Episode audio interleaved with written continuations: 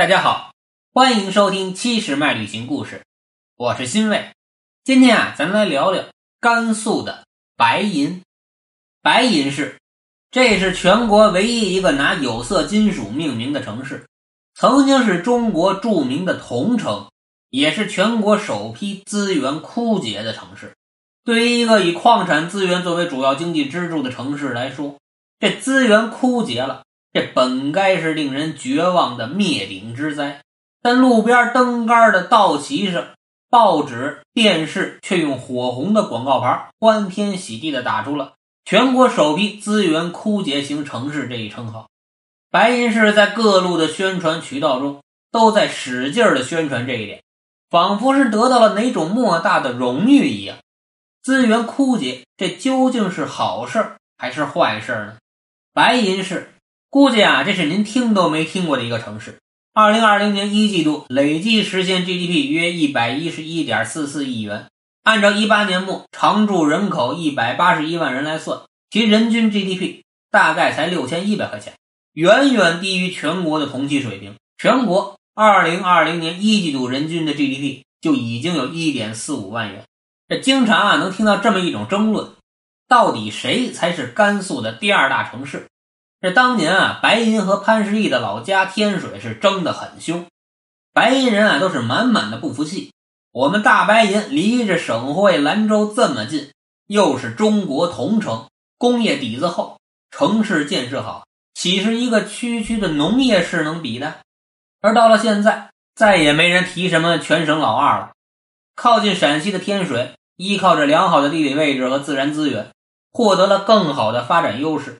而白银只能伴随着白银人民的无奈，无可奈何花落去了。但是甭管这白银的经济形势怎么样，这白银的房价是真的一点没见减。这如今这房价已经到八千二了，而且是三十多层的大高层，一百多平的房子接近八九十万。这想住个再宽敞点的，那就得上百万。这开发商还真是人有多大胆，地有多大产。这要知道。白银的工人阶级每月的收入也就四五千块钱，年收入也就七八万。好一点的小管理层，一年收入也到不了十万块钱。这不知道是什么能支撑这么离谱的房价，但房价就是这样，你怎么看都觉得它不合理。但是存在即是合理。再看看人口，前几年白银的市民有种说法，说白银市区的人口在不断的流失，这个城市的年轻一代大多开始前往东部的沿海地区寻求发展机会。长此以往下去，白银市地级市的地位都可能不保。所以啊，这政府不得已要求在编的白银企事业单位人员把户口迁到白银区，以保证城市户籍人口的数目。说到年轻人外流的问题，我们这儿得聊一下会宁县。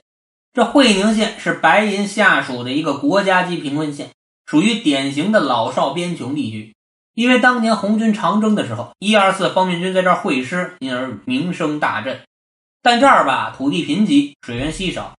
前些年的时候，这县里啊，连自来水都是苦涩的地下咸水。后来引进了黄河水，才有所改善。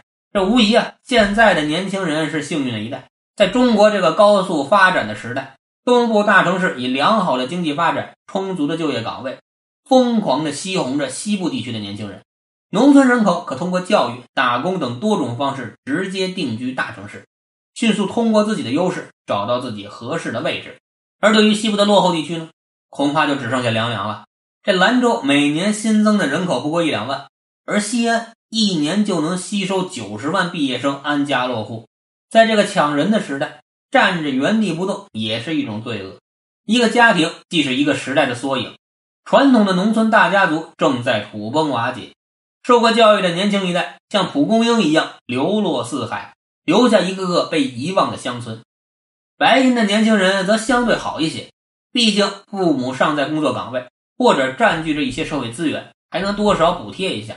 这座小城生活的年轻人大多是工人和企业职工的后代，其中的佼佼者大都已经通过上学离开了白银市，留下的年轻人无外乎有四种：第一种是因为无法适应外面城市的快节奏，没法找到一份能够长期发展的工作。所以回到了家乡。